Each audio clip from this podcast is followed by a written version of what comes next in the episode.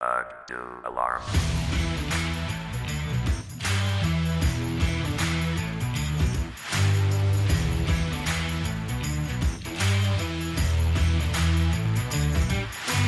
Alarm! Alarm! Herzlich willkommen zu einer neuen Ausf Ausgabe, Folge vom Achte Alarm Podcast. Noch ist schon mal brillant. Das können wir als Cold Opener nehmen. Oh, nochmal. Roll Zur it again. Aussage. Uh, alarm.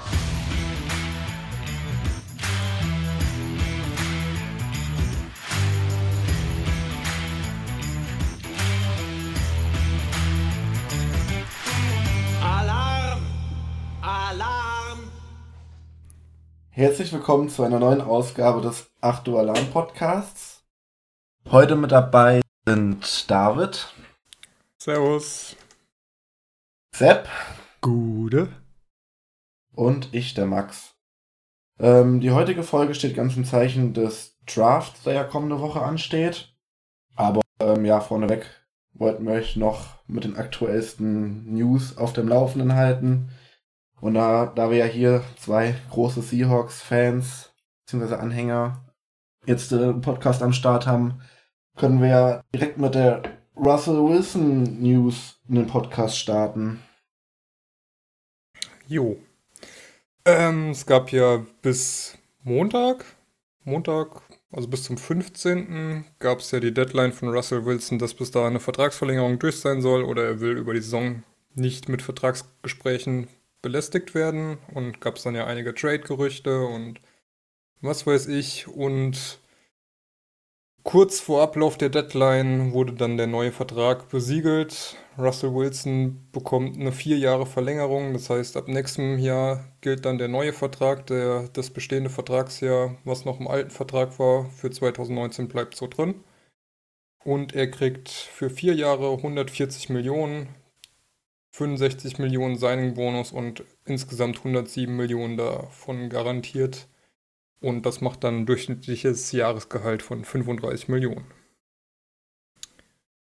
Ja, ein bisschen Kohle, ne? Ja, So, da ist dann ja auch direkt so auf Social Media ist dann ja auch so ein bisschen so eine Diskussion entbrannt, so Richtung, ähm, ja, ist das jetzt der Teamplayer egoistisch? Ähm, wie seht ihr das jetzt als betroffenes, als betroffene Fans von dem Team so? Also ich denke, man kann keinem Spieler vorwerfen, dass er nicht versucht, das Maximum rauszuholen. Ähm, das erstmal vorneweg, dass das dem Team dann ja natürlich nicht so geil ist und ein bisschen den Capspace einschränkt, ist klar. Aber ja, man muss auch einfach sagen, Russell Wilson ist jetzt auch nicht zum Beispiel ein Kirk Cousins, der dann extrem teuer ist und nur ganz gut ist wo und man dann einen soliden Quarterback hat, sondern Russell Wilson ist jemand, der maßgeblich äh, für Klatsch-Situationen und eben für die Siege verantwortlich ist, die die Seahawks einfahren. Also ich denke auch dieses, dieses Cap-Argument, dass da eben so viel Cap-Space weg ist, dass man keine guten Spiele mehr drumherum aufbauen kann, das ist sicherlich ein Problem für ein paar, aber in dem Fall sehe ich das nicht so kritisch, weil ja, wenn man eben einen Kompromiss dann beim Quarterback eingeht und dafür andere gute Spiele holt, gut, dann hat man das, äh, ist man am Ende wahrscheinlich auch nicht besser, statt so einen Quarterback eben auf dem Feld stehen zu haben. Und ja, ich meine, es ist sauteuer, es ist auch viel garantiert, das auf jeden Fall. Ähm, ich hoffe ja, dass in den nächsten zwei Jahren der Cap Space noch ordentlich nach oben geht. David hat ja schon gesagt, dass der, ähm, der Vertrag jetzt nicht direkt gilt, sondern auch erst ab äh, 2020. Das heißt, ähm, ja, wenn der Cap Space nochmal erhöht wird, dann äh, ist es noch ein bisschen weniger prozentual vom Cap. Und die Quarterbacks, die dann 2020 gesigned werden, werden wahrscheinlich auch in dem Bereich sein. Also wenn die, ähm, wenn die Seahawks erst 2020 eine Extension äh, ja, vereinbart hätten, dann wäre das auf jeden Fall noch viel teurer gew geworden. Also von daher, ja, Ich finde es auf jeden Fall gut. Es ist halt sau viel, aber ich denke, wir kriegen es schon hin. Ja, weiß nicht, ich bin da so ein bisschen gespaltener. Zum einen, ja, es ist der Franchise-Player von Seahawks und ich meine, er hat in der vorletzten Saison quasi das Team fast alleine getragen, weil übers Running Game nichts ging und dann mehr oder weniger alles auf seinen Schultern hing. Auf der anderen Seite, was auch bei uns in der WhatsApp, also in der Liga-Gruppe angesprochen wurde, war ja, wann werden Quarterbacks mal wieder ein bisschen cleverer und nehmen weniger Geld, um dafür ein gutes Team zusammenstellen zu können, um den Super Bowl gewinnen zu können, ist halt auch so eine Frage, wo man sagen könnte, ja, ist jetzt dann vielleicht nicht ganz so genial, sich so einen Vertrag rauszuhandeln. Aber wir haben heute Mittag schon mal so ein bisschen überlegt, wer denn so im nächsten Jahr ähm, keinen Vertrag mehr hatte und verlängern müsste. Und dann wäre da so jemand wie Rivers, der 2020 Free Agent wird. Und muss man mal abwarten, was der dann kassiert, ob das dann für Wilson dann wirklich noch so ein krasser Vertrag ist oder ob das dann im nächsten Jahr dann direkt mal eingestellt wird. Zudem kommt 2022, glaube ich, ein neuer Fernsehvertrag und die Sportwetten sind jetzt auch so wieder im Kommen, beziehungsweise wurden ja wieder legalisiert in den USA. Da kommt dann sicherlich auch nochmal ein bisschen Geld rum. Das heißt, der Capspace könnte in den nächsten Jahren auf jeden Fall nochmal kräftig hochgehen. Deswegen wollte ja auch Wilson einen Vertrag haben, der eigentlich an den Capspace gekoppelt ist. Und ja, was ich noch gelesen habe, war, ähm, ja, Seahawks, Seahawks können jetzt zurück, äh, können jetzt froh sein, dass sie ihn gesigned haben und ihn weiter underusen. Ja, das ist halt sowas, ne? Ich hoffe mal, da, da hat sich Wilson ein bisschen beschwert, dass er doch mal ein bisschen mehr werfen sollte. Ich meine, das Run-Game, das Run-Game war ja gar nicht schlecht letzte Season, aber es hilft da trotzdem nichts, wenn dann äh, nicht auch mal Wilson bisschen mehr werfen kann, wenn das Run-Game dann eben nicht funktioniert an Stellen. Das kann ja nicht immer top funktionieren. Also, ja, ein anderer großer Contract ist übrigens noch Mahomes, der ist, äh, inklusive 2020 noch Contract hat. Aber stell dir mal vor, äh, sie hätten jetzt für Wilson so eine Zwei-Jahres-Extension untersch äh, unterschrieben oder so ein Drei-Jahres-Extension nur. Beziehungsweise nix, nicht Extension, sondern Neuvertrag für jetzt. Und dann kriegt er kurz nach Mahomes einen neuen Vertrag und das ist dann ja, also das geht ja richtig hoch. Ne? Von daher, es ist schon, ich finde das schon ganz gut, so wie sie es gemacht haben, auch dass es eine Extension ist. Ich glaube, dass wir dann, wir werden dann sehen, dass es doch wahrscheinlich ganz gutes, ganz gute Value ist für das Geld. Also ich, ich mich wundert das halt, also klar, wir hatten es eben schon mal kurz angesprochen mit diesen, mit diesen schlauen Quarterbacks. Also ich, mich wundert das halt nur, dass er halt nicht viel mehr so dieses, dieses Brady oder ich glaube auch Nowitzki hat das in der NBA so gemacht, dass sie halt einfach bei der Gehaltseinbußen ein, äh, ja, hinnehmen und dadurch halt einfach das Team um herum einfach stärken. Ähm, ja, Brady macht das. Ich verstehe Ja. nicht, warum jetzt zum Beispiel so Leute wie, äh, ja auch Aaron Rodgers oder jetzt der Russell Wilson, die können sich da ein Team herum aufbauen. Ich meine, habt ihr jetzt im Jahr 35 Millionen oder 20 Millionen verdient? Ähm, der wird nicht verhungern, der wird auch sein restliches Leben lang nicht verhungern. Ja, vor allen Dingen Aber, muss ja ähm, theoretisch nochmal die Werbedeals, die die noch extern haben, Ja, auch nochmal drauf rechnen. Also der wird, wird ja mehr verdienen als die 35 Mille im Jahr. ja.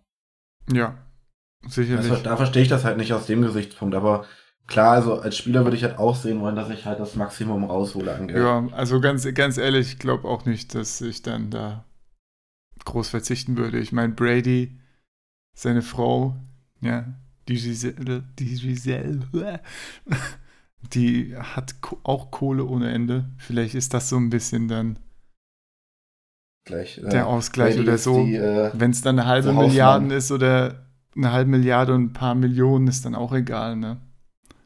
Brady ist dann der Hausmann und Giselle verdient die Brötchen. Hm. Ja, gut. Ähm, Thema Patriots können wir gleich bei dem nächsten Vertrag, Vertragsabschluss äh, weitermachen. Demarius Thomas hat jetzt bei den Patriots für ein Jahr unterschrieben. Ja, was ist da eure Meinung zu? Kann er nochmal an seine vergangenen Leistungen anknüpfen? Der war jetzt doch, glaube ich, länger verletzt, ne? Ja, da glaube ich Achillessehne. Ja, Achillessehne. Ja, weiß nicht. Ich fand den letztes Jahr schon nicht so stark, egal ob bei den Broncos oder bei den Texans war. Dann, ne? Ja, genau. Ja. Man sieht ja auch, dass es ein sehr leistungsbezogener Vertrag ist. Genau. Also die Boni gehen Hauptsache dann für ähm, Yards oder Catches drauf, die er erfüllt. Von daher, Ja, ist ein guter Vertrag für die Patriots, ne? Mal Ja. gucken sich einfach an, ob er nochmal eine gute Leistung anknüpfen kann. Und wenn ja, kriegt er das Geld. Und wenn nicht und er nur okay ist, dann ja, hast du noch einen Veteran, der vielleicht einen Rookie aufziehen kann und der auch nicht teuer ist. Von daher ist, denke ich, ein guter Hast du- Deal. hast halt wieder das Ding, dass du jetzt quasi einen mit einem leistungsbezogenen Vertrag holst, um quasi zu sagen, hier, äh, zeig erstmal, dass du es kannst und äh, wir geben dir nicht ganz so viel, dafür hast du bei uns noch die Chance auf den Ring oder so. Sind wir halt wieder Ja. beim gleichen Thema, clever oder Kohle haben. Aber Nein. Ja, gut, wobei man natürlich die Frage stellen muss, wie groß der Markt für ihn ist, ne? Wer ihm da überhaupt noch Kohle gegeben hätte. Aber ja, das Ja. stimmt auch. Ja, müssen wir, glaube ich, auch nicht weiter drüber reden. nö. Ähm, ja, sonstige News. Äh, der Spielplan ist bekannt und die London Games wurden terminiert zuletzt. Ähm, wie sieht's bei euch aus? Habt ihr da schon Pläne, ob ihr irgendwo hinfahrt zu den London Games oder Mexiko Game? Ja, das Mexiko-Game ist das Beste, ne? Die Chiefs gegen ja, die das wäre geil, wenn Chargers. das in London wäre. Ja. Ich habe mich erst so gefreut und dann, ah, was ist das denn für ein. Nein, Mexiko. Hm. Ja, echt schade. Die anderen Games finde ich okay. Ich meine, mich persönlich interessieren die jetzt nicht so arg, aber es sind schon ein paar nette Matchups dabei, wenn man sich es generell mal angucken möchte, denke ich. Ja, wie, Also- wie seht ihr das dann so? Ähm, also bei uns in der, der Gruppe hat ja, glaube ich, einer geschrieben, ähm, ja, das ist wie Olympia, da muss man einfach mal dabei sein. Oder denkt ihr euch dann, ja, nee, da warte ich lieber, bis mein Team mal nach äh, London kommt oder ich warte, bis ich in den USA bin, um mein Team zu sehen oder ein Spiel zu sehen? Also zweiteres kann ich nicht empfehlen. stand, gest stand gestern, hätte ich gesagt, äh, London Games äh, leck mich am Arsch. Dann kam der Schedule raus. Jetzt wäre ich wieder offen für ein London Game, denn ich bin im September in New York und dachte, ja, New York, doppelte Chance, dass das Team dann, das eins der Teams zu Hause spielt. Pech gehabt, Woche 3, beide New York-Teams spielen auswärts. Das heißt, ich bin in New York und kann trotzdem nicht die NFL live sehen. Das ist natürlich ein bisschen behindert und deswegen bin ich da jetzt doch sehr offen, nach London zu fliegen und ja, wir sprechen ja so ein bisschen vielleicht Bears gegen Raiders zu gucken. Ja, also, man, dass man unbedingt dabei sein muss, so wie Olympia, keine Ahnung, ich muss auch nicht unbedingt bei Olympia dabei sein, aber der Gedanke, klar, generell, ähm, wenn man mit ein paar Leuten hinfährt und Football begeistert ist, warum nicht, ne?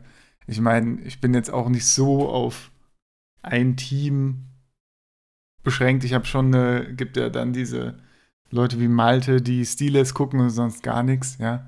Aber ich kann mich da eigentlich ziemlich gut für fast jedes Team begeistern, wenn es ganz guter Football ist. Von daher, ja. Frankfurt Universe zum Beispiel. ja, nee, also ich äh, bin da auch nicht so bei dieser Olympia-Fraktion. Also ich will dann halt schon, wenn ich NFL sehe und mir es einigermaßen aussuchen kann, dann will ich halt schon auch die Jets sehen. Oder halt irgendwie so ein Monster-Matchup wie jetzt äh, das Mexiko-Spiel Spiel Mhm. Kansas gegen die Chargers. So, für sowas würde ich glaube ich schon machen, aber ich muss jetzt nicht nach London fliegen, um mir die ja, Bengals gegen die Rams anzugucken oder so. Ja, das Oder auf keinen Fall. Also Rams Noch und schlimmer. Carolina gegen Buccaneers. Das ist, Ja, Ja, das muss nun wirklich nicht sein. Ja. dann, ist dann, halt eher so dann, ein bisschen, äh, ist halt eher mal so ein Erlebnis beim Spiel dabei zu sein, als dass ich da jetzt wirklich sagen würde, boah, da habe ich Bock auf das Spiel. Also da gab es schon Spiele, Ja. wo ich gesagt hätte, da habe ich mehr Bock drauf. Nee, dann gucke ich mir auch lieber hier die Frankfurt oder so am Samstags, Samstags an oder so. Und Bowl dann. ja, in der Commerzbank Arena, da müssen wir mit den Karten bestellen.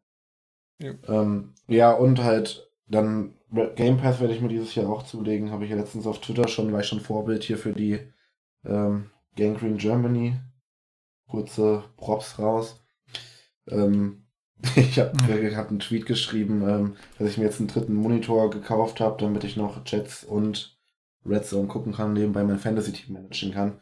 Kam dann sowas zurück, ja, das haben wir direkt an unsere Frauen weitergeleitet, mit der Begründung, seht, andere haben das auch. so, das in die Richtung so. Nee, da werde ich mich, mich lieber auf- in meinem Ich plan ja Bett schon mit einem der vierten Couch. Bildschirm.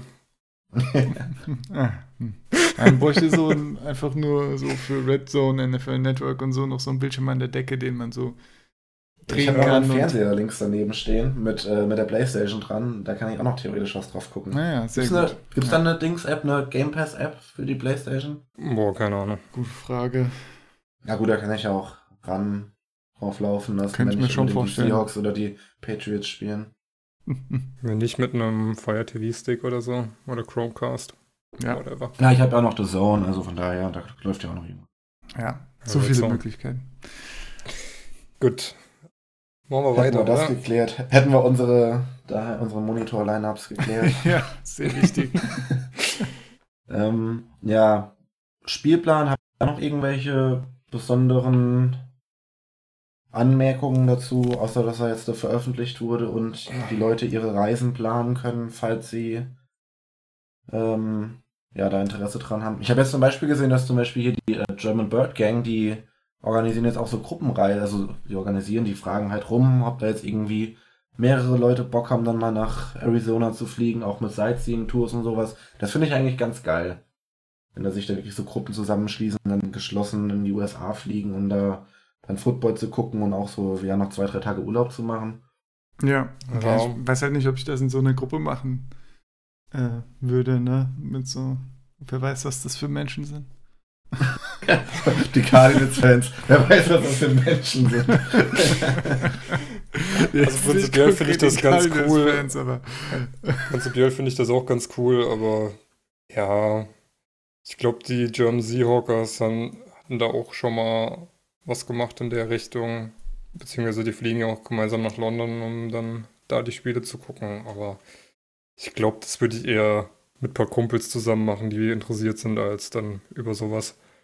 Oder mit dem großen ADA Fanflug nach, was weiß ich wohl. fantastisch, ja. ja. Sonderflieger Als- gechartert. Geil. Dann Ähm, fliegen, fliegen wir alle nach Frankfurt zum Universe. Hm. zum Spielplan vielleicht noch, man kann sich vielleicht auf den Teamseiten so die Announcement-Trailer durchgucken, da waren ein paar ganz coole dabei, zum Ja. Beispiel von Falcons. Seahawks haben auch ein ganz nettes Ding. Ja, die Jets haben auch irgendwas mit so einem alten äh, Gameboy-Spiel, glaube ich, Mhm. gemacht. Das fand Ja, ich auch das ganz cool. kann man sich auf jeden Fall geben. Äh, zum Schedule, ich habe nur gelesen, dass die ähm, Patriots wieder den mit den einfachsten haben. Das Ich bin ja auch in der AFC East. Richtig, richtig Ja. das wäre mein nächster Punkt gewesen. Ich finde es gut, dass du das ansprichst als Jets, Jets-Fan, ja, dass das, äh, ja, dass das mal raus ist, aber ja. Gut, es sind halt vi- vier sichere Siege, ne?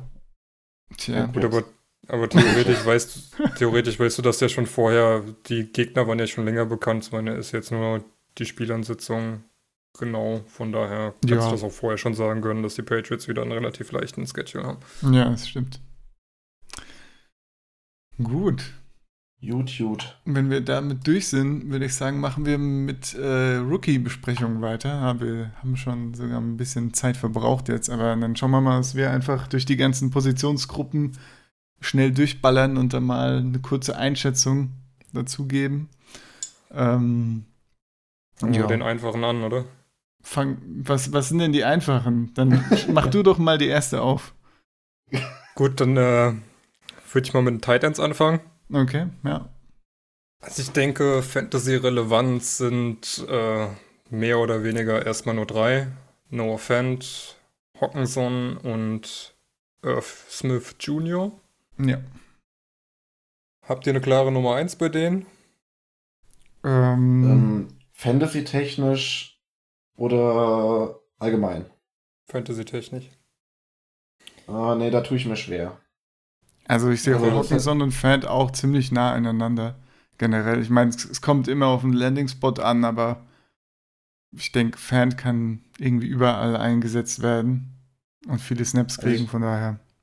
Ich denke auch, also fantasy-technisch werden sich beide wahrscheinlich nicht so viel nehmen. Ähm, alle, allein jetzt NFL würde ich sagen, dass Hockenson das bessere Gesamtpaket hat. Ich würde auch äh, Jace Sternberger nicht aus der Verlosung mit rausnehmen. Also nicht Nummer eins, sondern diesen drei, vier Fantasy-relevanten, den finde ich eigentlich auch ganz cool. Der ist halt auch vom äh, Pass, Passcatchen her ganz, ganz gut. Blocken ist noch ein bisschen seine Schwäche so, aber ja. Also Ja, das dann die- nicht aus der Verlosung mit rausnehmen. Das ist halt die Frage, wie viel Snaps er kriegt, wenn er nicht gut einsetzbar ist mit Blocken und so weiter. Ne? Das könnte Ja, natürlich ist limitieren und anderen dann eher eine Chance zu geben, auch was zu fangen. Aber als Receiver kann ich mir auch vorstellen, ja. Ja gut, also wenn du es so betrachtest, hast du eigentlich dieses Jahr eine relativ tiefe Tight End Class, wo halt dann die drei Fan Hawkinson, Smith Jr. so ein bisschen äh, rausstechen, aber Caden Smith, äh, Josh Oliver, Caleb Wilson sind auch alles noch Titans, die zumindest in der NFL, also für die NFL-Teams auch ganz guten Value haben dürften, um sich zu verstärken, aber die halt Fantasy-mäßig dann eher so beim Draft nicht relevant sein werden und dann vielleicht eher über die Free Agency, wenn sie mal eine gute Woche hatten, dann interessant werden. Also für mich ganz klare Eins ist eigentlich Fan, ist halt wie letztes Jahr Gesicki mehr so ein Receiver im Körper von einem Tight End, athletisches Monster, hat von seinem Quarterback Bälle gefangen, die dermaßen in den Rücken oder überworfen waren, wo einfach der Catch komplett auf seine Kappe geht. Und ja, Hockenson kurz dahinter. Gutes Gesamtpaket. Ist beim Blocking ein bisschen besser und als Receiver auch ganz gut. Und dann halt so ein bisschen weiter hinten dann Irv Smith und ja, Sternberger vielleicht so Ende des Drafts, dann, wenn du noch einen Pick über hast. Ja. Ich meine, Tight End ist ja, dauert ja eben mehr lange zu entwickeln und ist jetzt nicht die Fantasy-Position, die extrem viele Punkte einbringt, meistens. Also. Naja, aber ähm, naja, du hast halt die Elite Tight Ends, die halt dann doch gnadenlos mehr Punkte machen als der ganze Rest und ein Fan könnte halt genauso eine Wendung nehmen wie ein Evan Engram, der halt direkt von Anfang an losballert, wo die anderen noch ein bisschen länger brauchen. Von daher ist halt Fan Ja, für bei- Fantasy bei auf jeden Fall interessant. Ja. Oder Gesicki. Kommt halt echt aufs Team auf, drauf an, ja. Oder er macht den Gesicki und hat mehr oder weniger gar nichts zu zeigen. Ja, Hey, das ist. Ja. schöner Zweitrunden-Pick. Echt, du hast den zweite Runde gepickt? Zweite oder dritte, glaube ich. Okay. Naja, vielleicht kommt er im nächsten Jahr. Ja, also man sollte schon erwarten, wenn man einen Tight End pickt, auch wenn man ihn hochpickt, dass er nicht direkt einschlägt.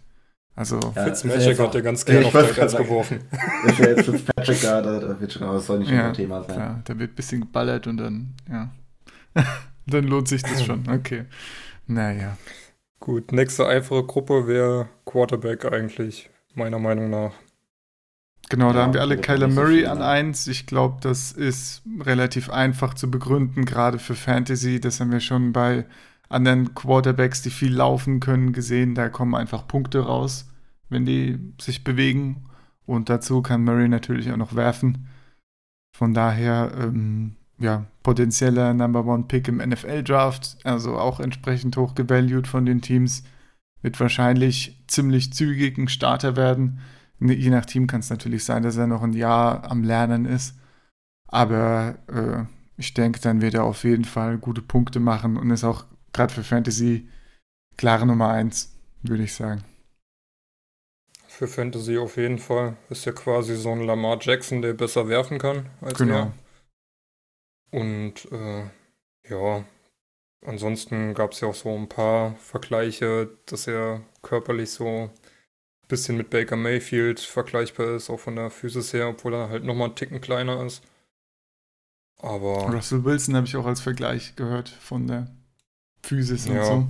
Aber von der Art her auch, ne? ja, von der Art. Ja, stimmt. vom, vom Stil fand ich es auch relativ ähnlich. Verlängert schön die Plays und wirft dann auch gerne mal einen Tiefenpass.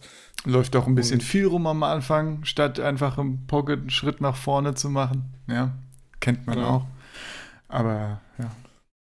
Ja, es ist auf jeden Fall interessant, was aus ihm wird und ist ein guter Fantasy-Pick, würde ich sagen. Denke auch. Ähm, zweiter wäre bei mir Haskins. Komplette Ja, Gegenteil, eher so der Pocket Passer, Ja, der aber meiner Meinung nach schon ein paar Picks hinter Murray ist. Also nicht so auf einem Level, sondern meiner Meinung nach doch schon ein etwas größerer Abstand. Insgesamt die ganze Quarterback-Class dieses Jahr nicht ganz so geil.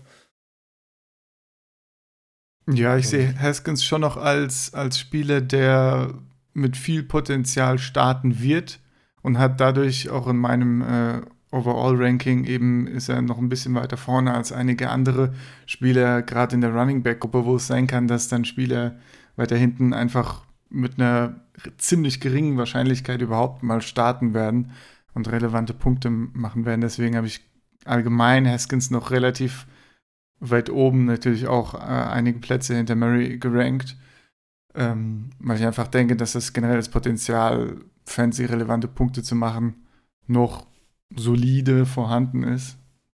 Aber es wäre jetzt auch niemand, wo man, äh, wenn man jetzt kein akutes Need hat, dann sagen würde, ja, den muss ich jetzt haben, sondern es wäre jemand, ja, den man bei starkem Need holen könnte.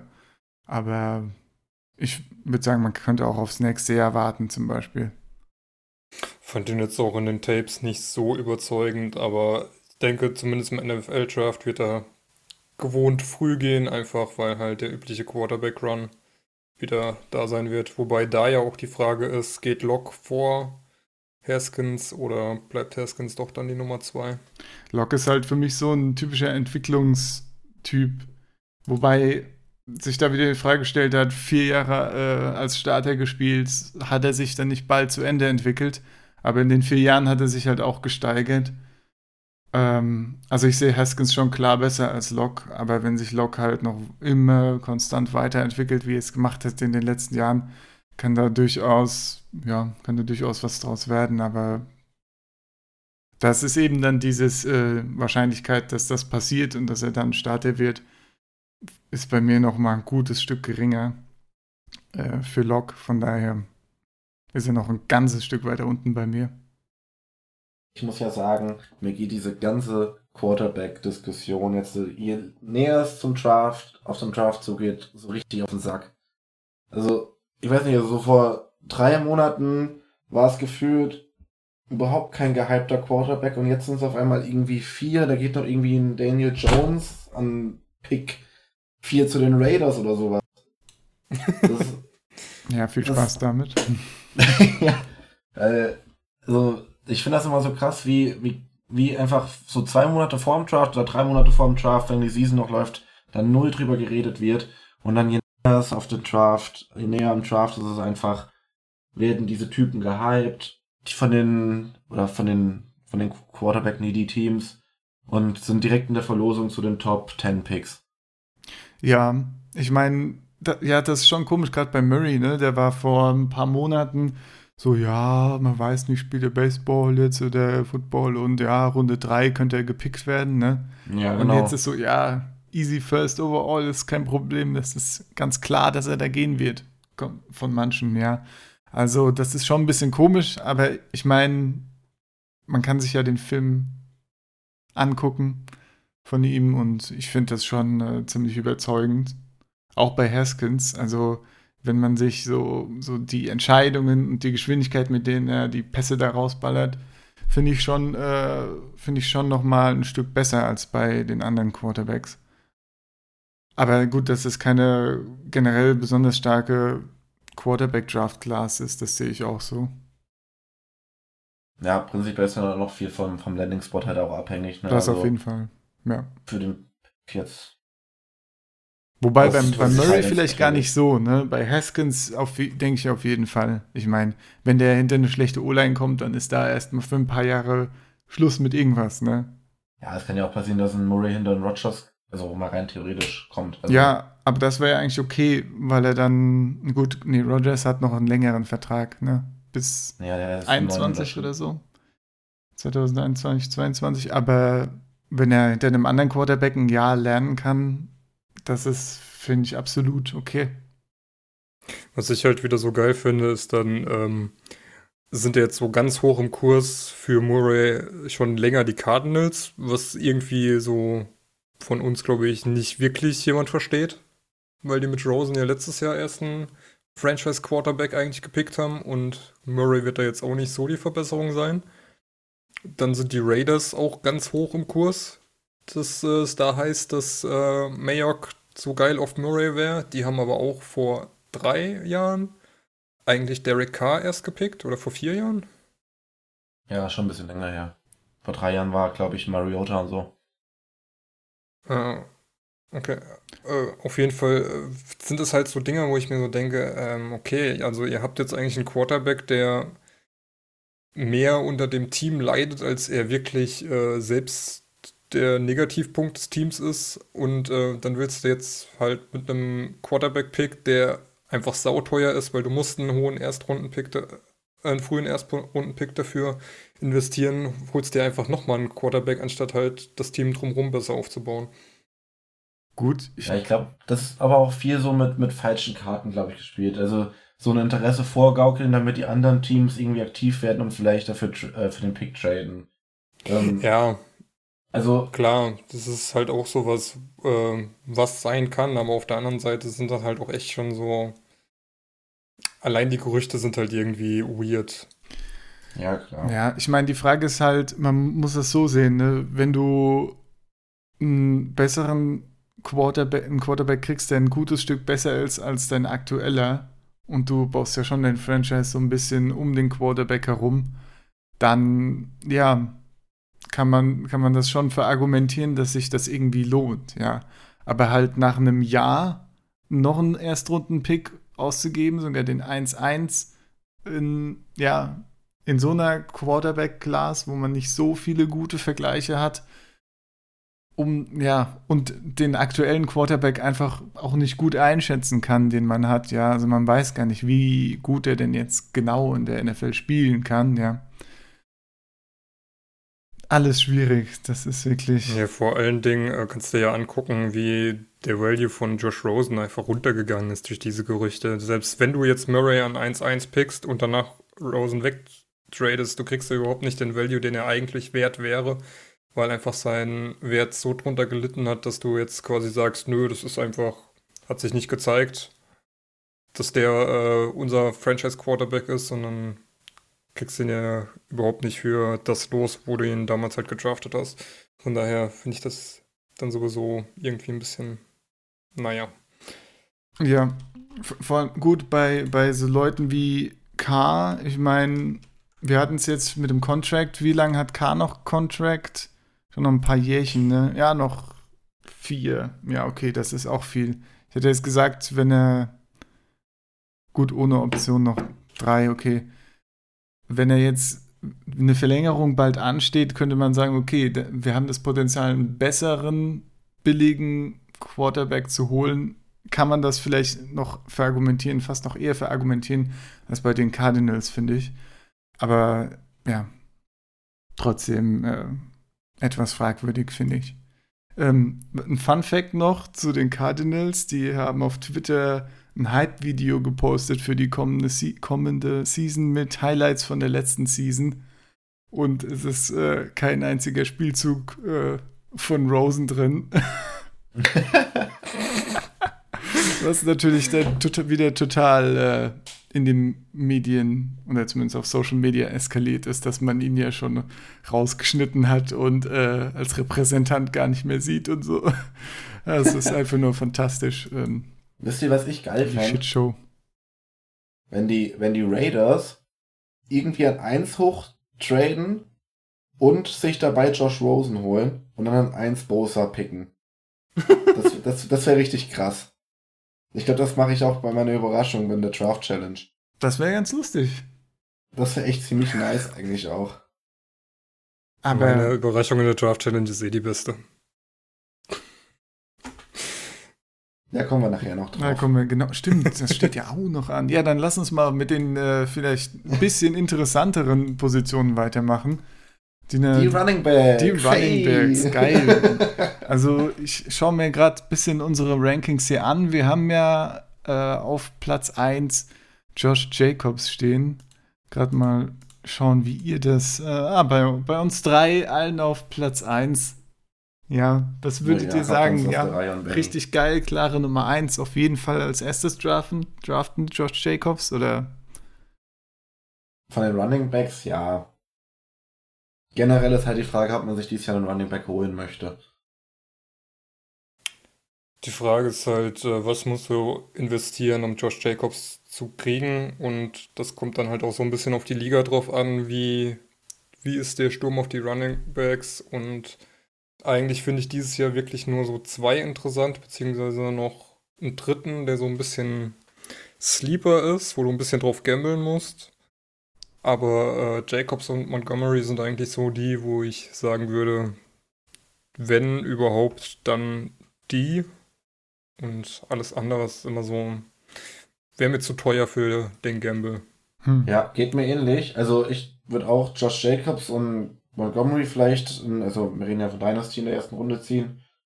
Aber danach dann, also ich habe auch noch meine zwei Sleeper, die ich jetzt natürlich nicht von meinen Kollegen verraten möchte. Aber stehen die nicht in Also, deinem Ranking drin? Also ich meine, Die stehen natürlich in meinem Ranking drin, aber äh, du kannst sie auch rauslesen, wenn du möchtest, aber ich glaube nicht, dass äh, du es erkennen wirst. okay. Nee, also ich habe halt so meine zwei, drei. Das sind halt auch einfach persönliche Präferenzen. Da kommen wir Ja. vielleicht dann nachher noch bei den Wide Receivern eher zu, wo ich auch jemanden, der komplett gehypt ist, einfach überhaupt nicht mag.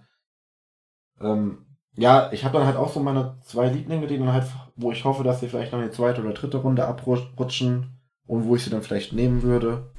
Aber ja, ansonsten Josh Jacobs und David Montgomery ganz klar die dominanten, das dominante Duo in der Running Back Class dieses Jahr. Also ich muss ja sagen, ähm, als ich mir die, ähm, die, ja, die Spiele angeschaut habe, war ich mir gar nicht sicher, wie ich die so gerade Top 5 oder so, wie ich die zusammenstellen soll. Also ich sehe da auch Josh Jacobs gar nicht weit vorne. Ich habe ihn eigentlich auf 1, weil er eben ziemlich äh, vielfältiger Spieler ist, ja, so ein typischer äh, Three-Down-Back, den du schön äh, auch mal äh, eine Route laufen lassen kannst und schön, einen schönen Pass fangen kann, ja. Deswegen sehe ich da am meisten Potenzial, aber ich glaube, wenn das ja ein Team anders sieht oder ein Team ihn erst in der zweiten Runde und zwei andere vorher pickt, dann ist, glaube ich, Josh Jacobs auch ganz schnell bei mir nur noch auf Rang, ja, drei, vier, fünf in den Rookie-Rankings. Also ich, ich finde die, hast, ihr habt ja schon gesagt, das ist generell keine so geile Running Back Class. Und ich finde gerade diese Top 5, Top 6 sind alle so extrem nah in, beieinander. Das ist ähm, ja ein Und das bisschen. Problem ist halt auch, dass ich jetzt auch nicht die so viele Teams sehe, die da jetzt so ein massives Running Back Ja. Need haben. Also ein richtig massives. Naja, wir sind heute Mittag mal so kurz durchgegangen. Es gibt so ein paar, die ein großes haben und ein paar, wo du dir so denkst, ja, da könnten Running Back noch ganz gut tun, wenn noch einer dazukommt. Zum Beispiel, wo ich ein großes Need sehe, ist eigentlich, sind die Raiders. Weil deren Ja. Starting Running Back ist derzeit Isaiah Crowell, wo ich sage, äh, okay, wenn du mit dem als Starting rausgehst, dann äh, ist es nicht so geil. Die Jets können da ein Lied von singen, denke ich. Livian Bell, Livian Bell, Livian Bell. Und ähm, wo ich mir aber halt auch gleichzeitig denke, die Raiders haben so viele andere Baustellen, da weiß ich nicht, ob ich einen frühen Pick halt für einen Running Back rausgeben würde. Ja gut, sie haben halt auch drei frühe Picks, ne? Das ist halt. Vier. Sie haben drei Ja, gut, das- Erstrunden und ja, noch einen zweiten du auch noch zu tun, ja. sehr frühen Zweitrunden-Pick. Also mit dem Sek Zweitrunden-Pick könnte ich es mir vielleicht vorstellen, ja. Aber wer weiß, was die vorhaben. Ja. Ja. Also ich glaube, es gibt schon. Boden schon wissen, ist halt auch die Frage, ne? Jetzt, äh, jetzt sag ich mit Running Back Needy Teams ja nicht Tampa, weil äh, Ronald Jones äh, impressed gerade das Coaching-Staff. Ja, total. Das sind diese scheiß, diese scheiß Off-Season-News, ey. Das ist so unfassbar schlimm, ne? Also, ich habe auch letztens übrigens einen Artikel gelesen, der behauptet hat, ja, zu 1000 Prozent auf jeden Fall werden die Cardinals äh, ähm, Murray an 1 nehmen und so. Also, das ist unfassbar, was da wieder rausgehauen wird. Naja, gut. Äh, das sind halt auch so Fragen, ne? Zum Beispiel die Eagles sind ja auch so dabei, wenn du sagst, ähm, die brauchen eigentlich noch einen Running Back, aber Fantasy-mäßig willst du halt auch keinen Running Back haben, der bei, der bei den Eagles spielt. Auf jeden Fall. Das wäre zum Beispiel Josh Jacobs äh, Mitte, Ende der zweiten Runde zu den Eagles, ja. Dann würde ich sagen, geil. Der Tod für seinen Value. Dann ist er vielleicht, ja, ich gucke gerade so meine Rankings sagen, vielleicht auf sieben oder so, ja weil dann macht Jordan Howard das auf dem Boden. Er, kriegt halt ein paar Würfe ab, aber wahrscheinlich auch nicht so viel, weil noch drei andere im Backfield sind. Und ja, alles nicht geil.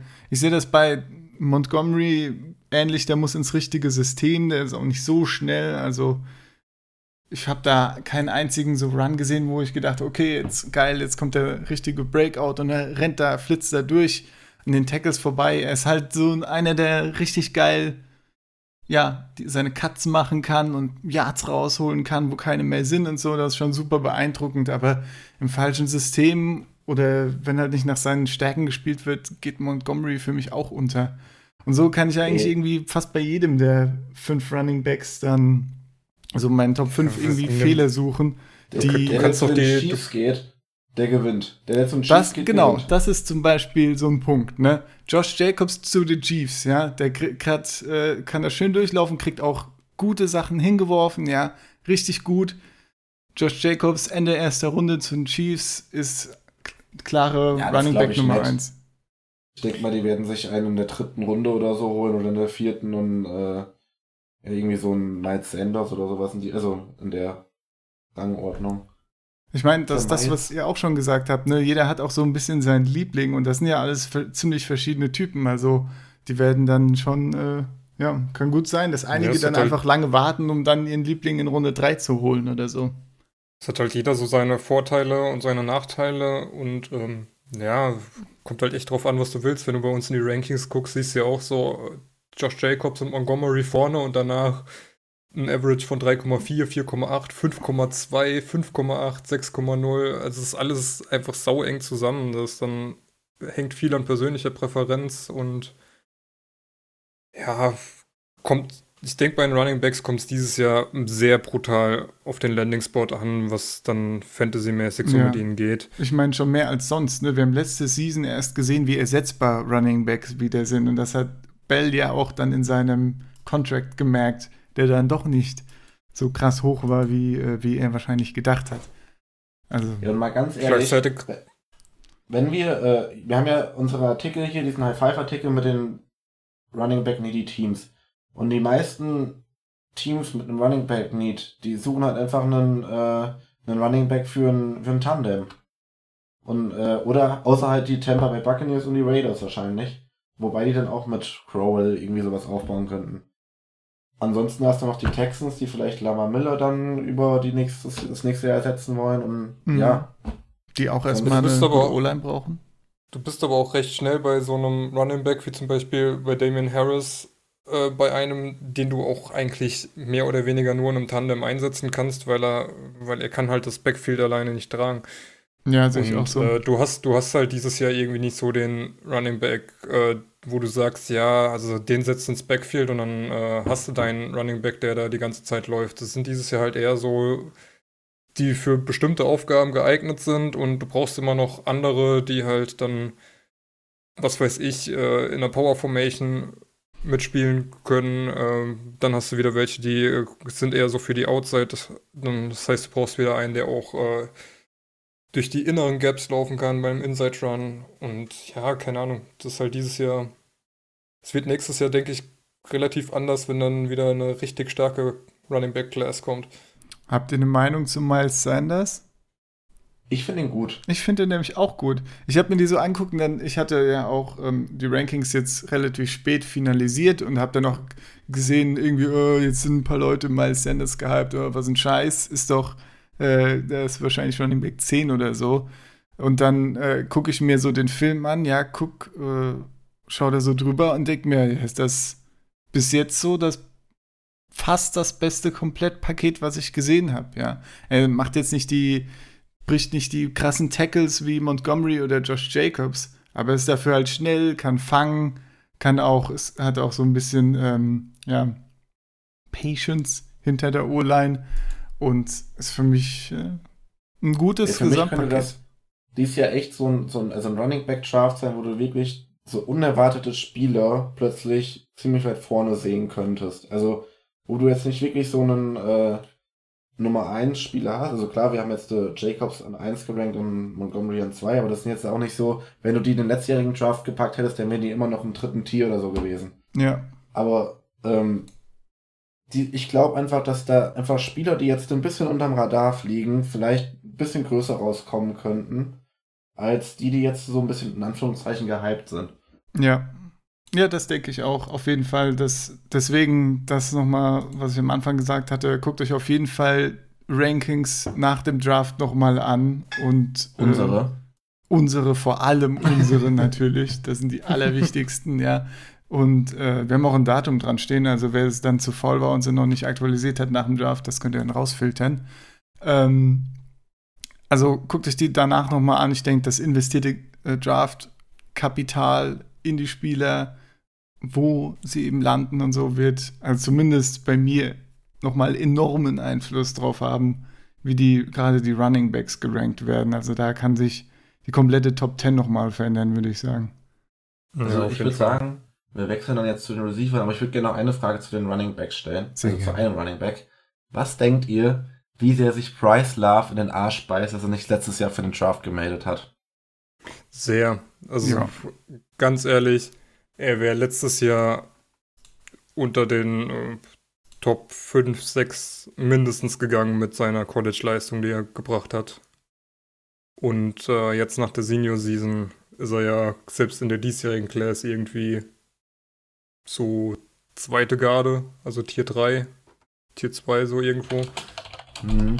Ja. Ja, also Ist ähnlich mit Rodney Anderson, finde ich, der äh, ja auch so viele College-Verletzungen schon hatte, ja, und deshalb ziemlich weit unten steht bei vielen, aber auch ein guter Mann ist, würde ich sagen. Also wenn sich da ein Team traut, ja, und sagt, da investiere ich rein, dann äh, ist da durchaus, Ja, hast du Auch bei sehr viel Potenzial. halt auch, ne? ja, Letztes Jahr zum Ende der College-Season dann noch einen Kreuzbandriss geholt und äh, ja, muss jetzt erstmal gucken, wie er zurückkommt. Kann halt, je nachdem welches Gesicht er zeigt, das aus seiner Junior-Season oder das seiner Senior-Season ähm, der größte Stil, aber auch ein großer Bust werden. ja. Also die Frage, die ich mal stelle, kann man als Team wirklich jemanden, also übersehen in Anführungszeichen, der eine Saison hatte mit über 2000 Yards, gelaufene Yards? Nee, also ganz ehrlich. Es ist College Football auch, ne? Also das ist auch Ja, was. Ja, aber, aber selbst wenn du am College 2000 Yards läufst, insgesamt 2400 Yards Scrimmage hast, 18 Ru- Rushing Touchdowns und was weiß ich und äh, College-Rekorde brichst, dann äh, bist du 100 Pro auf dem Zettel der Teams. Ja, gerade bei Bryce Love sehe ich das auch so. Aber da gab es zum Beispiel noch Singletary, der hat auch eine 2000er Season gehabt und die, die in der letzten Season eine 1300 Yards Season. Also auch richtig krasse äh, Zahlen, aber ist auch nicht so weit oben bei den meisten, bei den Running Backs. Und meiner Meinung nach auch, auch zu Recht, weil er eben auch durch einfach durch schlechte Gegner permanent durchgelaufen ist. Ja, hat er auf einem anderen College gespielt. Ne? Bryce Love hat immerhin bei Stanford gespielt. Ja, Ja, Singletary, Florida Atlantic, keine Ahnung. ja, gut. Ja. Running- äh, sah für mich ein bisschen einfach aus, vieles, aber naja, Ja. gut. Kommen wir zum Sahnestück des diesjährigen Drafts. Den Receivern. Ja, also da muss ich, ähm, auch so ein bisschen den Wind aus den Segeln nehmen, weil ich finde halt eigentlich echt nur einen Kiel Harry richtig geil. Und für keinen anderen würde ich, glaube ich, wirklich gerne so einen hohen Pick ausgeben. Also, da muss ich dir jetzt gerade mal den Wind aus den Segeln nehmen. Ich finde ich find nicht mal ne- einen Kiel Harry richtig geil. Also, das finde ich ein bisschen übertrieben. Ich finde ihn, das habe ich auch so als Kommentar, glaube ich, ins Ranking geschrieben. Genau, er ist so die, die beste Balance zwischen ähm, hohem Floor, ja, und relativ hohem Ceiling. Aber ich finde auch bei ihm, äh, war auch eines der ersten Tapes, die ich mir angeschaut habe. Und da dachte ich dann schon, ja, bisschen wenig Separation. Also gerade in den letzten Jahren ha- hat man halt gehört, äh, ja, ist jetzt, solange die Receiver Separation hinkriegen mit einem mit einem ordentlichen Quarterback, ist das eigentlich wichtiger, als jetzt unbedingt, äh, weiß ich nicht, der Größte zu sein oder der Contested Catch Guy oder so. Es gibt natürlich Rollen dafür, aber ja, das wäre so mit eins der Sachen, die ich am höchsten werten würde. Aber ich habe ihn auch auf eins, weil er dann in allem anderen gut ist und das dann doch äh, ausreicht. Aber ja. Was mir bei Harry irgendwie überhaupt nicht gefallen hat, ist so sein Effort, den er an den Tag gelegt hat. Es gab da so ein paar Tapes, wo, wo du irgendwie siehst, okay, es kommt ein Runplay und du siehst halt, er macht seine zwei Schritte, um irgendwie seine Route anzutäuschen und geht dann einfach nur weiter. Und ich weiß nicht, ich finde das halt irgendwie. Ich habe ja mit Marc zusammen in unserem Pre-Rookie-Mock, äh, unserem Pre-Draft-Rookie-Mock da ähm, gepickt und das ist halt uns beiden aufgefallen und irgendwie finde ich sowas dann, das will ich ehrlich gesagt nicht sehen und ein bisschen besser gefallen hat mir eigentlich äh, Butler, der eigentlich auch ein grundsolider Receiver ist, aber wo du halt merkst, der, der ist halt bei jedem Play ist der voll dabei und gibt alles rein und versucht halt das Möglichste zu machen, was er kann. Und ja, hat Ja. mir ein bisschen besser gefallen. Ja, mir hat Butler auch besser gefallen, aber da gibt's, genau wie bei Harry, gibt's da für mich dieses eine Flaw und das sind seine Drops. Und Ja. da dachte ich mir, okay, ja, jeder, da hat jeder schon mal eingedroppt, so am Anfang, ja, aber irgendwann merkst du halt, ja, das ist leider doch was, was ihm immer wieder passiert. Dass er dann die so geile Contested Catches macht oder auch mal einhändig und so, aber dann lässt er die einfachsten Dinger fallen. Und das ja, deswegen habe ich ihn auf zwei gesetzt, weil das einfach was sein kann, was noch mehr abschreckt. Aber ist halt die Frage, ob man ihm das ja mit gutem Coaching irgendwie raus da äh, ja ihn da verbessern kann. Gut, aber Weiß du merkst nicht. ja, die, äh, die Drops waren eher so wegen fehlender Konzentration. Und da ist halt die Frage, Ja, langweilt er sich am College und denkt, oh, okay, den fange ich eh und was weiß ich und lässt ihn deswegen fallen. Und das ist halt sowas, wenn das, das wirklich sein sollte, dann kann ich mir halt vorstellen, dass er auf dem Pro-Level halt einfach konzentrierter spielt. hm, Und dass das halt ausbleibt. Aber ja, das ist halt, ja, muss man abwarten, aber ist auf jeden Fall ein großer Punkt, der zumindest jetzt in der ähm, Pre-Draft so ein bisschen gegen ihn spricht. ja. Also mit ein bisschen weniger Drops wäre Butler auch meine, relativ klar meine Nummer eins gewesen. Muss ich sagen. Einfach, kann einfach so ziemlich alles, sind ziemlich all, in allem mindestens okay und in paar Sachen auch gut. Contested Catches und so weiter. Größe und so ist auch gut. Ja. Was sagst du zu Butler, Max? Ja, ich habe den ja auch auf, auf zwei gerankt. Ich, äh, ja, sehe halt auch, dass er halt, wie so wie, wie ich auch in meinem Artikel geschrieben habe, ich habe ja den High Five Artikel auf unserer Seite geschrieben, dass, ähm, ja, es halt auch dieser physische, athletische Receiver, der dann halt auch so über diese Contested Catches kommt. Und ja, eben sich auch nicht so schade ist, die Blocks zu stellen, wie vielleicht dann ein Kiel Harry vielleicht das dann eher nicht macht. Ähm, war für mich ich mag einfach den Kiel Harry besser. Ich hatte den auch schon ein bisschen länger einfach auf dem Schirm so.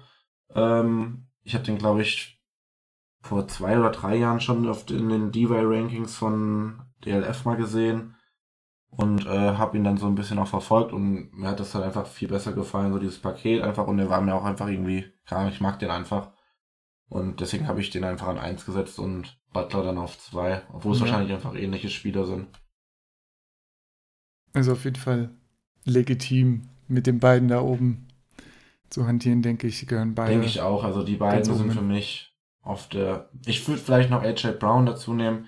Dann hättest du ähm, einen Kiel Harry. Also für mich so ein Kiel Harry auf A- Tier 1 und Butler und AJ Brown auf Tier 1,5 so. Ja, ja. Das wäre so meine, meine Wertung. Was ist eure Meinung zu Kevin Harmon? Der ist ja von Jakob und Benny auch so 1-2 und äh, von uns eher so ein bisschen niedriger geratet. Ich habe den auf 6. Hab den auch nicht in mein, äh, mein Ranking mit reingepackt, also in mein äh, High-Five-Artikel mit reingepackt, weil ich, ich war einfach so ein Fan davon wie Arkega Whiteside Spiel, einfach so von der Art, deswegen habe ich ihn vorgezogen. Aber ich denke mal, auch mit Kevin Harmon kann man der Top 5 macht man da nichts verkehrt. Ist halt auch dies Jahr nicht so einfach, da wirklich ein, wie bei den Running Backs auch schon, bei, zwar auf einem anderen Level, ähm, aber da so wirklich ein, so ein Ranking zu erstellen. Das geht dann schon ein bisschen immer so nach persönlichen Präferenzen und persönlichen Vorlieben halt in so einem Spielstil oder was für eine Position er dann wirklich begleitet, ob er ein Slot-Receiver ist, ob er ein X-Receiver ist. Ja, Ja, ja, ich meine, Harmon, eben genau das. Harmon ist vielleicht ab und zu noch ein bisschen so flashier als ein AJ Brown zum Beispiel, wobei der auch immer schöne äh, Aktionen bringt eigentlich. Yards after Catch und sowas. Aber AJ Brown hat für mich äh, den higheren Floor.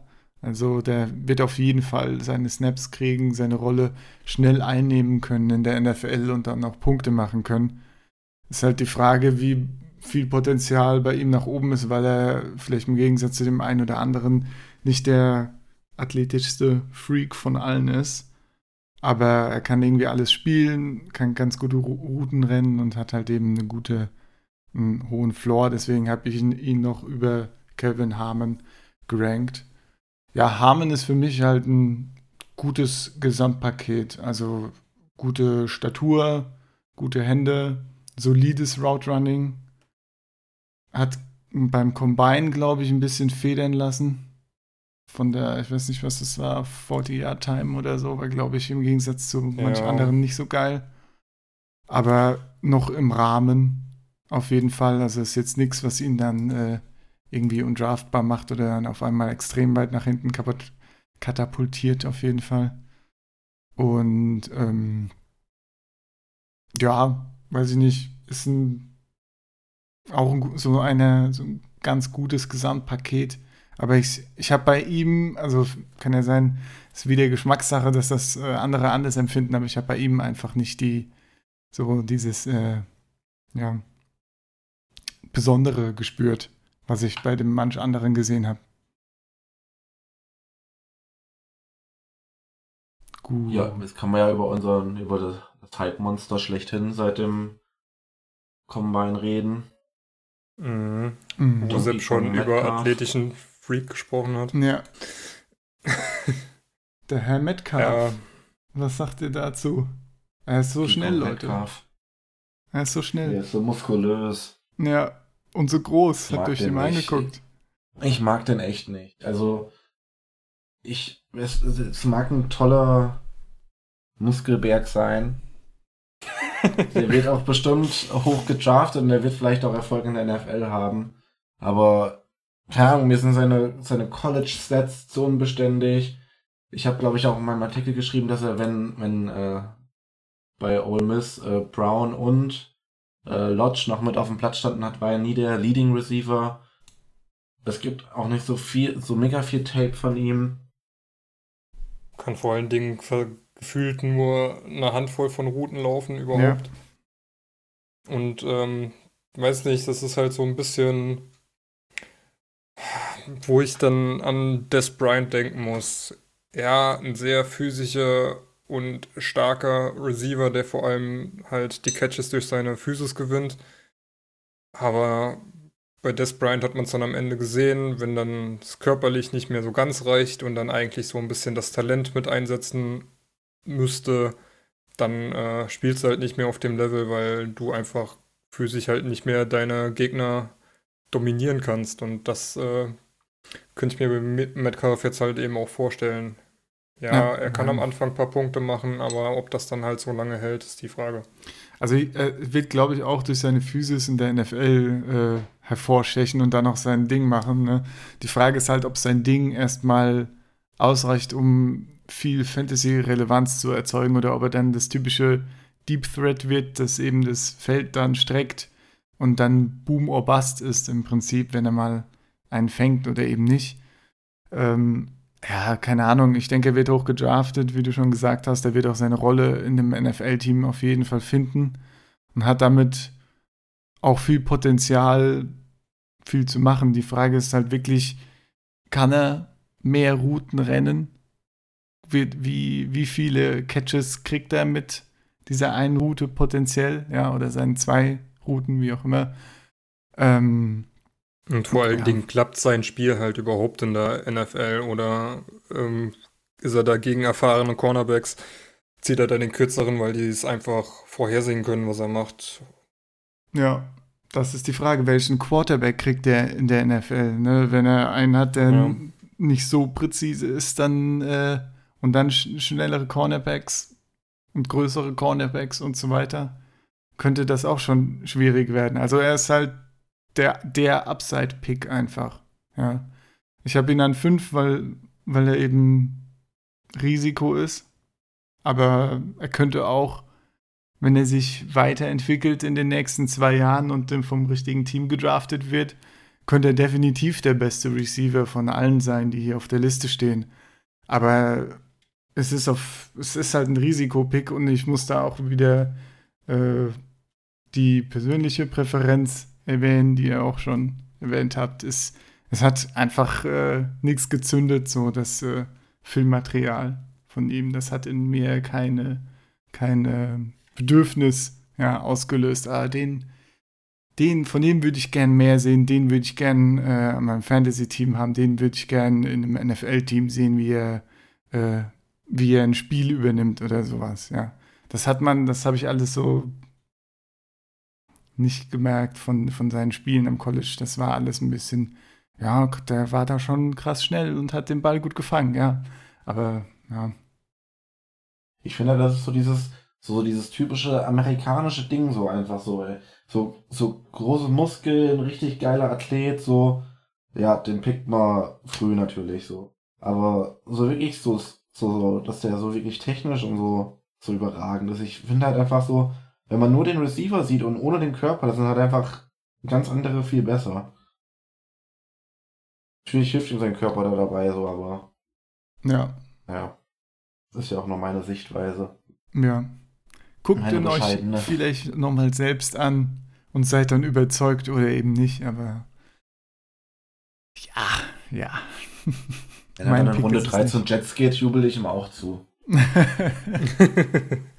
Runde 3 wird. Ich meine, da, das ist eigentlich eine gute Überleitung zu unserer, äh, zu unserer Draft-Challenge. Denn da haben wir ihn alle als ersten Receiver vom Board gesehen. Außer es hat von euch noch jemand einen guten Receiver, den ihr gerne. Oder einen, einen Tipp. Du hast ja schon. Ich- Äh, Ich wollte noch einfach fragen, ob jemand von euch mal einen richtig krassen Sleeper benennen möchte. Bei den Receivern Ja, oder allgemein. wir können ja erst Receiver machen und dann allgemein. Mm, boah, Also es muss jetzt kein richtig Deep Sleeper sein, einfach jemand, der zu weit unten gerankt ist für seinen eventuell späteren Output in der NFL. Also ich fand zum Beispiel, äh, wenn ich jetzt auch unsere Rankings angucke, das war auch sowas, da hat ja Jakob äh, äh, Dibu Samuel auf drei sogar und äh, sie findet ihn richtig geil. Ähm, kann ich so nicht unterschreiben auf drei, aber ich habe ihn auch mit äh, Rang 6 ziemlich weit oben und ich glaube auch höher als viele andere in anderen Rankings. Und ich finde, er ist so ein bisschen, ja, wie soll ich das sagen, ein bisschen AJ Brown light. Also auch gute Ansätze, muss sich noch ein bisschen mehr entwickeln auf jeden Fall.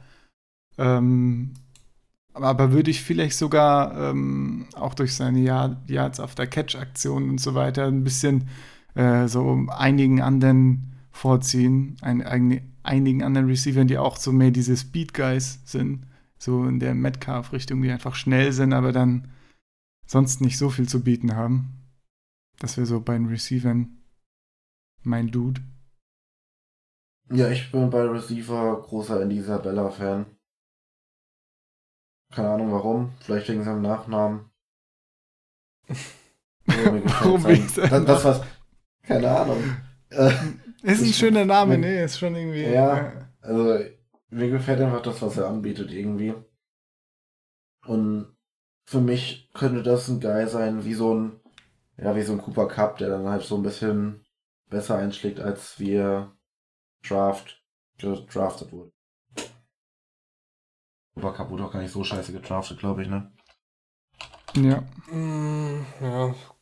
Ja, keine Ahnung. Ich wäre da irgendwie so ein bisschen auch bei Isabella oder bei Riley Ridley. Der, Uh, wir haben der den Riley Ridley-Fan gefunden. weiß nicht, ich fand eigentlich das Tape ganz gut. Natürlich, er hat kaum Production am College und ist alles nicht so vorhersagbar, aber wenn du dir so ein paar ähm, Analysen zu ihm auch durchliest, äh, er gilt als guter Route Runner und eigentlich was so hart gegen ihn spricht, ist sein Speed und eigentlich auch so der Fakt, dass jemand mit seiner Statur und so noch nie in der NFL was reißen konnte und deswegen ist er eigentlich auch aufgrund von einem relativ unscheinbaren Combine dann recht tief gerutscht, aber wenn er sich da noch ein bisschen steigern kann und er wirklich so ein guter Route Runner ist, wie man liest, dann warum nicht? Ja, also ich würde auf jeden Fall lieber einen guten, guten Roadrunner nehmen, als jetzt, äh, als, genau, einen, der sonst nicht so viel zu bieten hat. Und ja, gut, die physischen Werte sind, sind okay für so einen, finde ich. Ja. Aber ja, ich, ich sehe da jetzt nicht das Explosionspotenzial irgendwie, das weiß ich nicht. Hat mich einfach nicht so beeindruckt. So, noch einen anderen Sleeper, Max. Generelle Sleeper Ja. wolltest du ja noch. Also ich kann mir generell vorstellen, dass Jace Sternberger ganz gut in der NFL klarkommen können, könnte. Und ja, Sleeper ist vielleicht ein bisschen übertrieben, aber äh, Rodney Anderson, wie eben schon mal angesprochen, könnte Mhm. vielleicht ganz gut in der NFL ankommen. Ja. Ich sehe, ich habe Rodney Anderson auch nicht so hoch, aber eben wegen den Verletzungen, ich glaube auch, wenn er gesund bleibt und die Teams ihm äh, entsprechend das angucken, was er geleistet hat, wenn er denn auf dem Feld steht, dann ja, durchaus Potenzial am Start. Ja. Sehe ich auch so. Ähm, ich hätte den schon angesprochenen Bryce Love. Aber ich denke, der dürfte bei uns allen in der Sleeper-Liste relativ weit oben stehen. Und ähm, Caleb Wilson, UCLA, Tight End, ähm, war jetzt auch nicht so schlecht und äh, unter neuem Quarterback. Letztes Jahr Josh Rosen knapp 1000 Yards gefangen.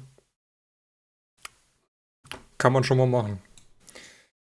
Mhm. Dürfte relativ spät gehen, wenn überhaupt, vielleicht als Free Agent. Und äh, ja. Ich kann mir auch vorstellen, dass Irv Smith äh, relativ spät geht. Eben Titan 3 und da hat Titans ja eigentlich keinen Bock, die früh zu draften. Aber wenn er einen guten Landing-Spot hat, so, so bei den Patriots zum Beispiel, da könnte ich mir also, da wird er schon ganz, schon ganz gut reinpassen. Je nach dem Landing-Spot von den anderen zwei Titans könnte ich mir sogar vorstellen, den früher zu draften. Aber, ja. Aber ich werde wahrscheinlich eh keinen Titan draften.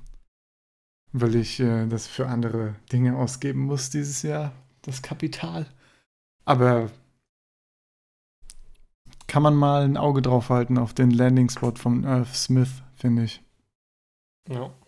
Ja.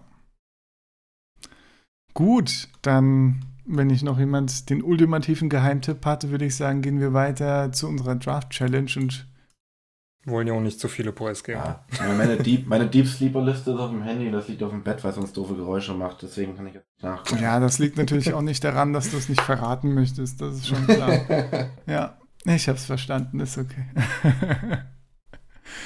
ähm, ja, Draft Challenge, da muss ich doch hier mal gerade den Tab wechseln. Genau, wir haben, ihr habt es vielleicht auf Twitter schon gesehen, da haben wir auch einige Umfragen rausgehauen, die eben unserer Draft Challenge entsprechen. Also wie zum Beispiel die Frage, ob Kyler Murray an 1-1 geht, ähm, ja, wann die, wann die Tight Ends gehen, wann die ersten Quarterbacks gehen und so weiter.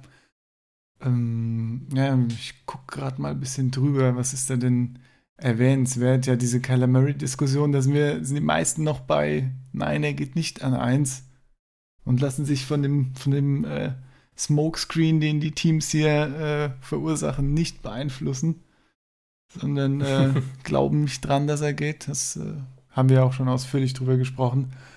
Ähm, die zwei Iowa Titans. Glaubt ihr, Titans in den Top 20? Das, äh, da habe ich auch Nay gesagt. David, du hast Yay gesagt. Wie, wie sieht's da aus? Du glaubst, dass da zwei gehen in den Top 20?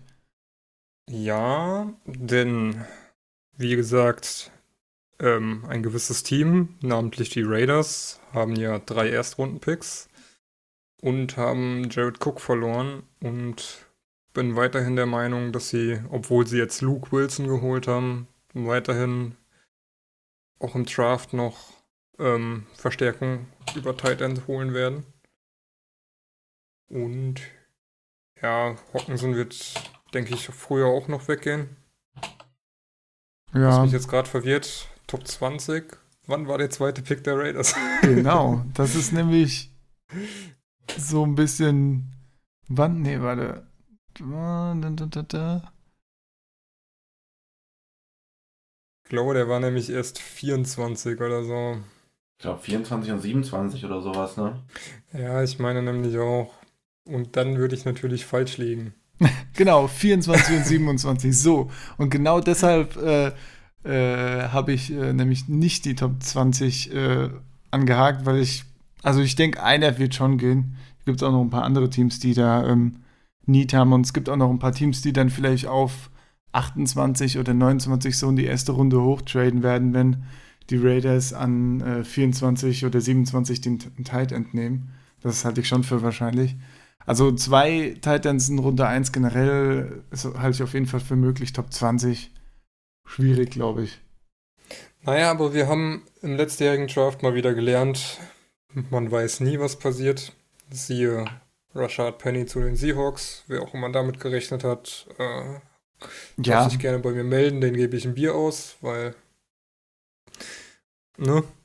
Ja, ich glaub, glaube, der Bier wetten. Ja. Ich hätte da noch so eins zu kriegen, Max. Ja. ja, stimmt. Ja, ja, genau. Haha. Ja, wenn wir in Frankfurt sind. Ja, sehr Ja, ja. gut. ähm, Genau, ich meine- großen Universe-Treffen. Ja. Exzellent. Ich meine, das ist klar, diese Draft-Challenge, ne? Wir werden alle nur, nur zufällig richtig liegen oder teilweise auch komplett falsch liegen. Also, das ist, ähm, das ist klar, gerade auch wenn man. Also ich nicht. Ja, nee, ja, okay. Sorry. Hab vergessen, dass du das weißt. wie die Teams über alles denken. Also es wird immer Überraschungen gehen und gerade bei so Tipps wie zwei Titans in den, zwei Iowa Titans in den Top 20 kann auch sein, dass dann die Seahawks zurücktraden, was sie ja wahrscheinlich machen werden, dann 21 dann ein Titan gepickt wird und dann hat jemand anderes gewonnen. Also das ist schon auch ziemlich viel Zufall dabei, aber naja, ist auf jeden Ja, Fall oder sowas wie, interessant. wie, äh, wie viele wie viele Trades mit Impact auf Runde 1, das ist halt einfach ein Gegamble. ja. Aber es ist halt einfach ein cooler Wettbewerb, ihr gegen uns. Und Genau. deswegen machen wir das eigentlich. Ich meine, die Einschätzung Wenn an sich ist ja auch interessant und dass wir jetzt darüber reden und eben auch ein bisschen argumentieren, ne? was, die, was die Teams dann am Ende machen. Ganz wichtig, wenn ihr noch mitmachen wollt, die ersten Umfragen schließen, glaube ich, am kommenden Dienstag. Wir packen den Link zu dem ganzen Thread im Twitter nochmal in die Show Notes.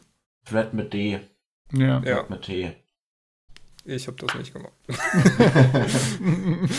ja, Ähm, also ich, ich glaube, wenn man teilnehmen will, ist glaube ich am besten, wenn man über den Hashtag geht. Ich habe heute auch nochmal den, den Link zur Suchanfrage zu dem Hashtag rausgehauen. Ähm, also über den Hashtag findet ihr, glaube ich, alles am einfachsten. Genau, der Hashtag ist ADA Draft Challenge.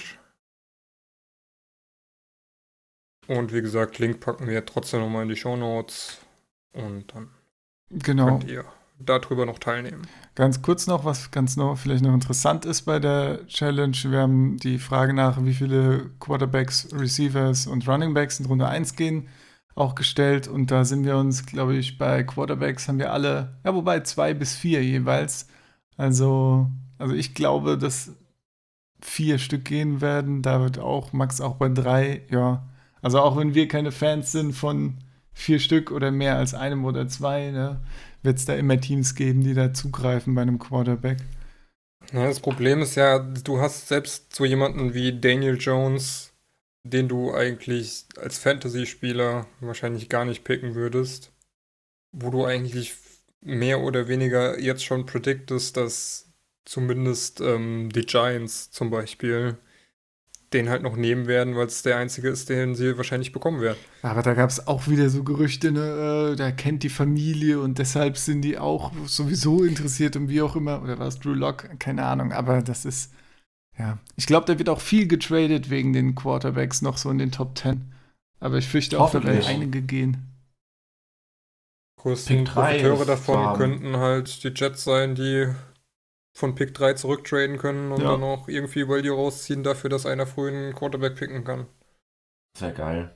Ja, vor allem, wenn äh, hier äh, Bosa und Williams und wobei und Josh Allen können nicht weg sein. An Josh Allen an 3 ist auch in Ordnung. Ja, Ja, sowas wie, Hm. wie, die, wie, die, wie die Giants wäre eigentlich ideal. So an sechs zurück. Und dann halt hast du vorne zwei, drei Teams drin, die Quarterback picken könnten und du hast trotzdem deinen Wunschspieler an sechs. Ja. Das auf jeden Fall, ja. Es gibt halt generell auch genug Teams, die da noch Need haben. Ne? Äh, Broncos haben wir noch gar nicht genannt, glaube ich, sind, sind auch so ein Team, die mal einen Quarterback haben könnten. Ja, wie wir am Anfang schon Oder Dolphins. wie wir am Anfang schon gesagt haben, eigentlich ist dieses Jahr dieser Quarterback-Run total ungerechtfertigt, aber er wird halt trotzdem kommen. Ja. Genau, ähm, Running Backs haben wir schon über die schwache Draft Class gesprochen. Das spiegelt sich auch in unseren Schätzungen wieder. Also Benny und ich haben sogar nur einen in Runde 1 geschätzt. Der Rest hat zwei äh, Running Backs in Runde 1 geschätzt. Ja, das wird wieder so ein, das wird wirklich die Überraschung dann, wie die Teams die einzelnen Running Backs einschätzen und wer wirklich eine Runde 1 Pick wert ist. Oder ob eben dann, deshalb habe ich auch eins äh, eingegeben, oder viele Teams eben sagen, ja, die sind alle nicht überragend, nicht unbedingt ein First-Round-Pick wert. Und dann können wir eigentlich auch in Runde zwei, bis Runde 2 warten und dann immer noch einen kriegen, der so in Ordnung ist und seine Value entspricht. Und ein Team wird es dann geben, das reached. Oder eben halt nicht reached und absolut überzeugt ist von Josh Jacobs zum Beispiel. Oder jemand anderem, wer weiß. Und äh, ja. Also mehr als zwei halte ich auch für unwahrscheinlich.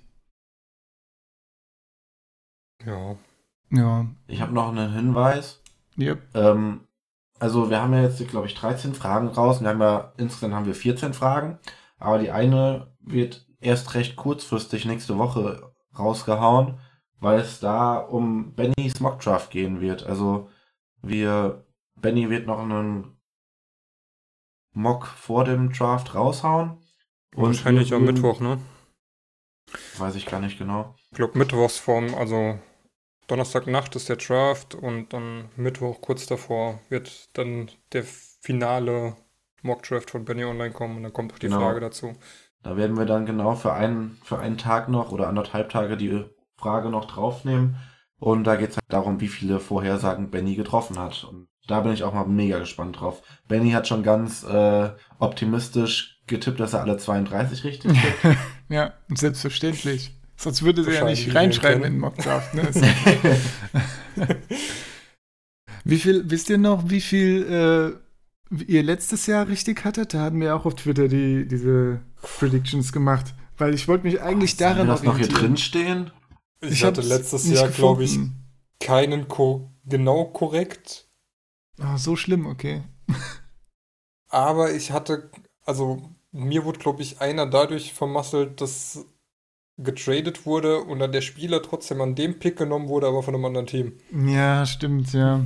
Ja, ich glaube, ich glaube nämlich auch, ich hatte nicht mehr als drei oder vier, maximal drei exakt richtig, glaube ich. Von daher habe ich jetzt mal auf vier getippt, aber vielleicht wird es ja noch weniger, wenn ich dann nochmal Analyse vom letzten Jahr mache. Aber äh, vielleicht ist ja Benny wesentlich besser geworden und kann jetzt auch die Gedanken lesen von den GMs und dann ist das doch alles ganz einfach. Kann Gut. Ähm, Und wir haben natürlich noch eine Frage, über die ihr dann auch noch abstimmen dürft, die aber dann eher so äh, nach dem Draft kommen wird. Und zwar hat jeder von uns eine kleine Theorie aufgeschrieben, was die größte Überraschung dieses Jahr am Draft sein wird. Und ja, ihr dürft dann am Ende entscheiden, was denn wirklich die größte Überraschung davon war, falls sie denn eintritt. ja, genau. Ich habe jetzt direkt meine hingeschrieben, die ich eben genannt habe mit dem Raiders Rosen Bosa Ding. Da bin ich mal Mhm. gespannt. Ich habe ja ganz nett gemeint, Murray wird früh gepickt und entscheidet sich dann doch für den Baseball. Schauen wir mal. Sehr, sehr. Mark hat, schon, Ja. Mark hat schon zugesagt, wenn das wirklich eintrifft, dann erklärt er mich persönlich zum Sieger. Aber das mit, das mit den Raiders und Rosen, das verstehe ich nicht. Also, warum? Also, das wäre eine Überraschung, das auf jeden Fall. Aber, aber ich meine, dann wäre ja irgendwie Rosen dann vergleichbar, mindestens vergleichbar mit, äh, mit K. Also. Ja, das ist ja nicht meine Sorge, warum ja, die nö, das machen. gut, okay. ja, ey, okay. Dann, Ja, äh, da, an, diesen, an diesem Wochenende wird so viel Kokolores passieren. ja, das, da muss man nicht alles hinterfragen. Das ist richtig. Ja, ich meine, die Seahawks haben letztes Jahr da vorne getradet und dann einen Panther gezogen. Ja, also das war ja wohl der, die beste, In der beste Nachbetrachtung des war's- kompletten Drafts. Also. In der Nachbetrachtung war es super, aber zu dem Zeitpunkt dachtest du dir schon so, what the fuck, wer hat euch eigentlich ins Hirn geschissen? ja, fünfte Runde, keine Ahnung. So sauer werde ich dann auch nicht mehr, weil sowas in der fünften Runde passiert. Aber es ist natürlich trotzdem erstmal, Leute, was, was soll denn das jetzt, ja? Naja. Ja, abschließend könnt ihr den Draft am Donnerstag gucken. Ähm, Also Nee. die erste Runde. nee. Nicht live. Ja, ich gebe mir das, glaube ich. Ich auch, Live. aber ich kann ja auch relativ früh wieder ausschalten. Also das als Jetset, das ist doch ganz gut. aber Ja, das- so lang. Also, ich muss als Seahawks-Fan wahrscheinlich, äh, gu gucke ich mir den kompletten Tag an, um dann wieder schön zu merken, dass natürlich von 21 zurückgetradet wird, was ich dann einerseits gut finde, aber andererseits habe ich dann extra bis 21 gewartet, um dann zu merken, dass sie wie immer zurücktraden, ja. Das ist dann wieder. Aber so viel, wie ich mich dann auch mit den Spielern beschäftigt habe, bin ich dann schon auch auf die anderen Teams gespannt. Also, ich glaube, das könnte ganz lustig werden.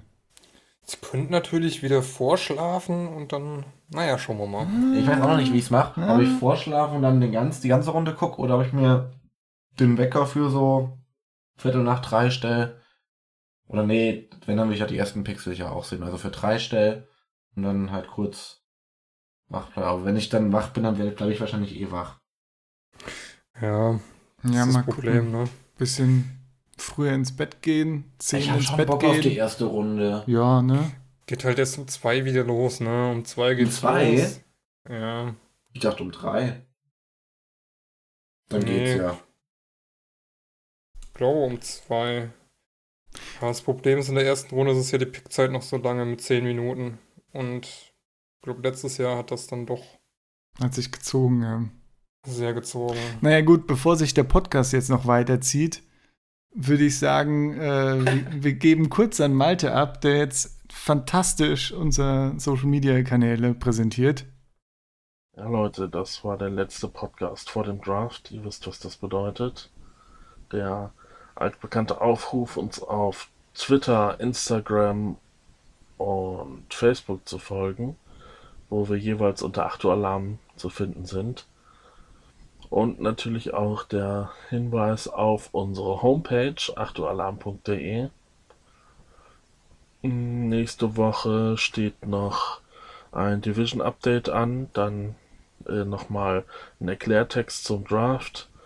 Ähm, wir veröffentlichen die Ergebnisse unserer Draft Challenge, auf der ihr ja auch auf Twitter abstimmen könnt. Und äh, dann gibt es noch einen Mock Draft von Benny. Und dann natürlich, wenn der Draft losgeht, versorgen wir euch auch da mit den neuesten Infos, Gerüchten, spaßigen Sachen, was so anfällt. Also, äh, folgt uns und empfehlt uns weiter. Euer Malte. Danke, Malte. Wunderschön. oh. Also dann würde ich sagen, äh, es war wieder eine schöne Runde. Danke euch, danke allen, die zugehört haben und äh, viel Spaß beim Draft nächste Woche. Ach so, genau. Äh, wir planen derzeit, uns nach der ersten Runde dann nochmal zu melden mit der Analyse der ersten Runde. Genau. Als nächsten Podcast. Geht natürlich mit Podcasts munter weiter nach dem Draft. Da gibt es dann wieder sehr viel zu besprechen und ich glaube, da kann man nochmal rigoros über die Rankings drüber gehen und da alles dazu sagen. Aber ja, mehr dann nach dem Draft. Genau. Also dann bis zum nächsten Mal. Ciao. Bis dann. Tschüssi.